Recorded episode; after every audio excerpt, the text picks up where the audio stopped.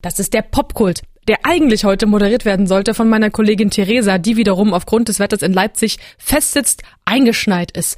Aber hat natürlich sich ordentlich vorbereitet hier auf diese Show, unter anderem Interview geführt mit Daniel Donskoy. Den kennt ihr aus der Sputnik Playlist, den kennt ihr auch als Schauspieler, sehr erfolgreicher Typ. Hat eine neue Single am Start, die heißt Bring Back My Smile, da hören wir gleich rein. Aber erstmal hören wir das Interview an. Und Theresa hat natürlich erstmal gefragt, sag mal, Bring Back My Smile, ist das ein Corona-Song oder was? Weißt du, es ist, ähm, beim Schreiben von Songs geht's um mich und danach beim Release geht's eh ums, immer ums Publikum. Bei mir ist das zumindest so. Also wenn ich einen Song release, denke ich mir, okay, was soll der Song jetzt transportieren? Weil ich schreibe Musik nicht zur Selbsttherapie, sondern im Idealfall fürs Publikum und damit es den Leuten ähm, im Idealfall jetzt gerade ein Lächeln auf die auf die Lippen zaubert und äh, tatsächlich ich habe den Song geschrieben, da ging es mir beschissen, aber wegen ganz anderen Sachen. Das war ein Breakup-Song und ich war generell in der Phase so ein bisschen, ja, Down war so eine Phase of Darkness und ich bin morgens aufgewacht und war halt echt so, fick alles, fick auf alles und alles ist scheiße, alles ist beschissen, kein Lächeln, keine Kraft vor allem. Ich, ich glaube, damit können gerade sehr viele Leute ähm, sich identifizieren, weil vor allem, was fehlt gerade, ist die Kraft und manchmal dann sogar die Kraft zum Lächeln. Und ich saß in der Zeit auf meinem Sofa und habe irgendwie auf der Gitarre gespielt und habe die ganze Zeit dieses Riff gespielt. Ding, ding, ding, ding, ding, ding, ding, ding, ding, ding. Und habe zum ersten Mal ähm, Manifestation gemacht. Was willst du vom Leben? Und habe halt gesagt, bring me back my smile. I want my smile back. I want my smile back. I want my... Und habe mir das aufgeschrieben.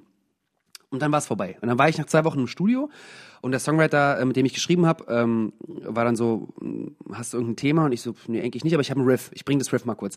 Und habe das Riff mal geschrieben äh, vorgespielt und er war so geil, geil, lass einen Song schreiben. Habe ich mein Notebook aufgemacht und auf der ersten Seite stand halt die ganze Seite voll mit Bring Me Back My Smile, Bring Me Back My Smile.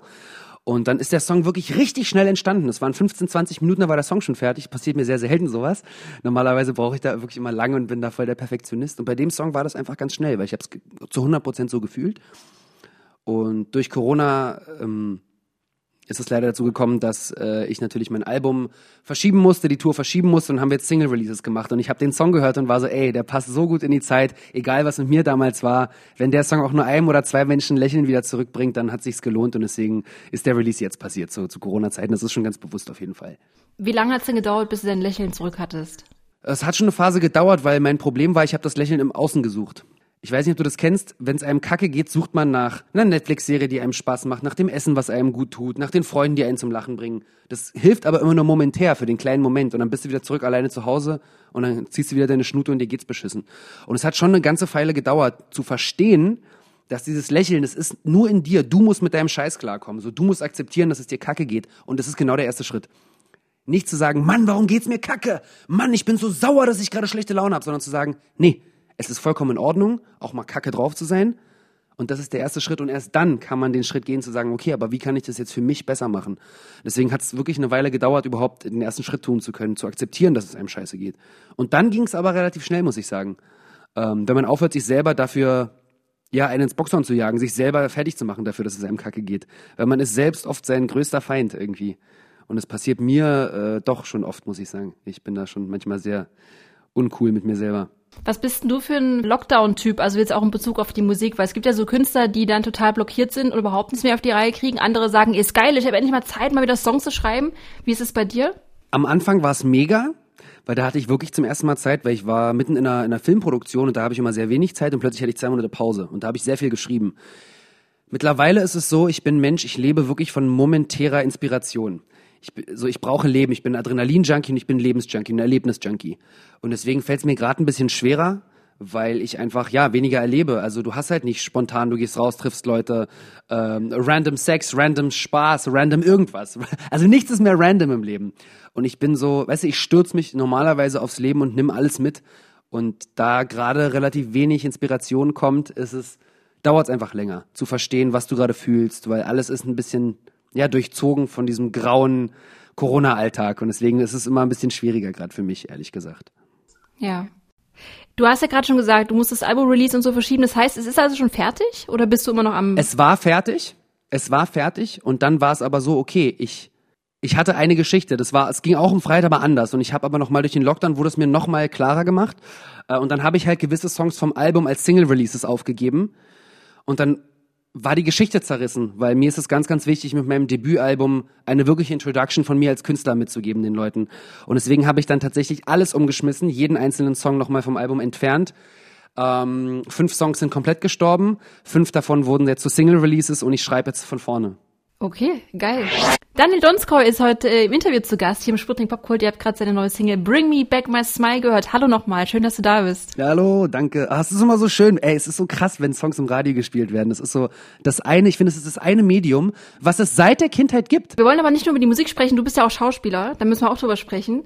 Und das stelle ich mir im Zusammenhang mit Corona noch schwieriger vor, weil Musik kannst du irgendwie noch so zu Hause produzieren, Film kannst du jetzt schlecht äh, alleine drehen. Gab es irgendwie Projekte, die du nicht machen konntest aufgrund von Corona? Ganz viele. Also ich habe äh, letztes Jahr habe ich noch die letzte Staffel äh, einer großen Serie hier äh, zu Ende gedreht. Meiner Gro äh, ich habe die letzten drei Jahre ja für RTL gearbeitet äh, und habe da gedreht und da wurde die, wurde die letzte Staffel unterbrochen von Corona und hatten dann drei Monate Pause, was dann dazu führte, dass die alle anderen Projekte in dem Jahr für mich dann gestorben waren weil alles verschoben wurde.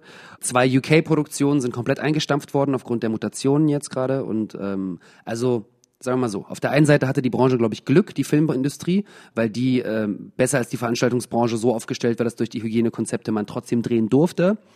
Ähm, ich fange nächste Woche auch mein erstes, äh, meinen ersten Dreh für 2021 an. Auch äh, leichte Corona-Thematik wird sehr, sehr spannend, wird eine sehr schnell schnell gedrehte Serie. Also es ist was für ZDF Neo und mehr darf ich wahrscheinlich nicht sagen. Also ich drehe was für ZDF Neo ab nächste Woche und es wird äh, sehr cool und bedient sich an der an der heutigen Problematik gerade.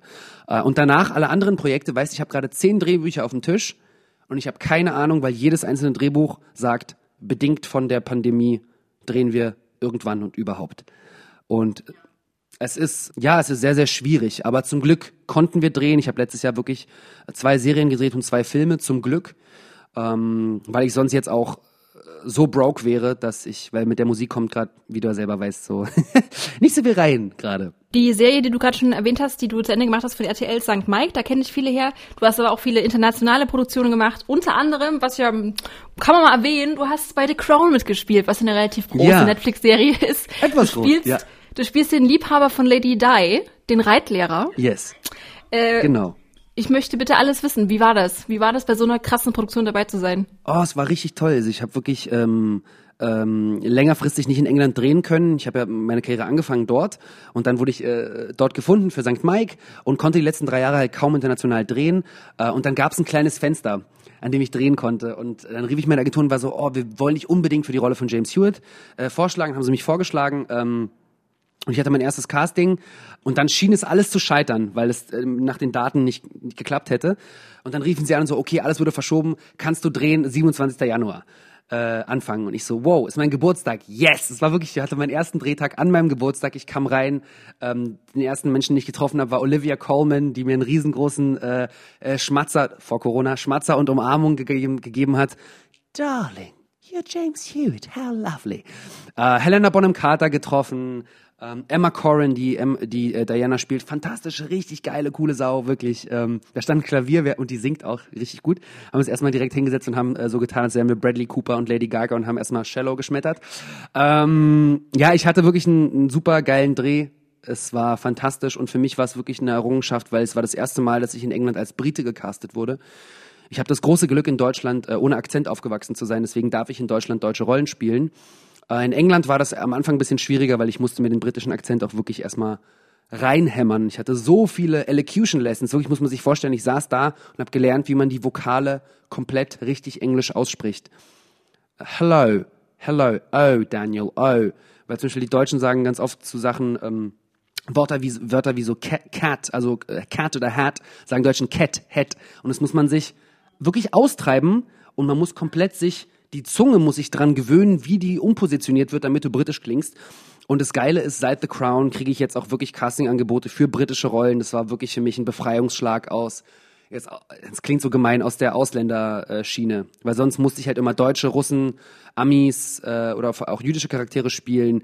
Ähm, und vor allem bei den Deutschen und den Russen hieß es, du bist immer der Bösewicht oder auch der Israeli. Äh, und jetzt gerade ist es geil, weil ich hatte jetzt gestern zum Beispiel mein erstes Casting, größeres Casting für eine Riesenrolle, für eine britische Produktion als Brite. Und das wäre natürlich für mich in der Karriere ein riesengroßer weiterer Schritt. Was guckst du denn so privat? Weil ich denke mal, also ich glaube, von jedem hat irgendwie auch der Serienkonsum in diesem Jahr zugenommen oder im letzten Jahr schon. Äh, was, was guckst du so für Serien? Ich gucke vorwiegend tatsächlich äh, Hulu-Serien. Ich finde die, ich bin ein Riesenfreund von äh, High Fidelity mit Zoe Kravitz mega, wirklich. Also für Musikliebhaber die geilste Serie ever. Meine absolute Lieblingsserie, die leider jetzt zu Ende gegangen ist, BoJack Horseman. Oh mein Gott. Die habe ich Es letztes Jahr Geileres entdeckt. als BoJack ich habe die letztes Jahr entdeckt, obwohl die auch schon ein paar Jahre alt ist und die hat mich so geflasht. Mich auch. Unglaublich. Ich wurde noch nie von einer Animationsserie, Serie. ich habe geheult. Ich habe Rotz und Wasser geheult bei einem Zeichentrickfilm. Das, die ist wirklich richtig gut. Entschuldigung, ich bin gerade noch drauf gekommen. Die geilste Serie überhaupt. Entschuldigung.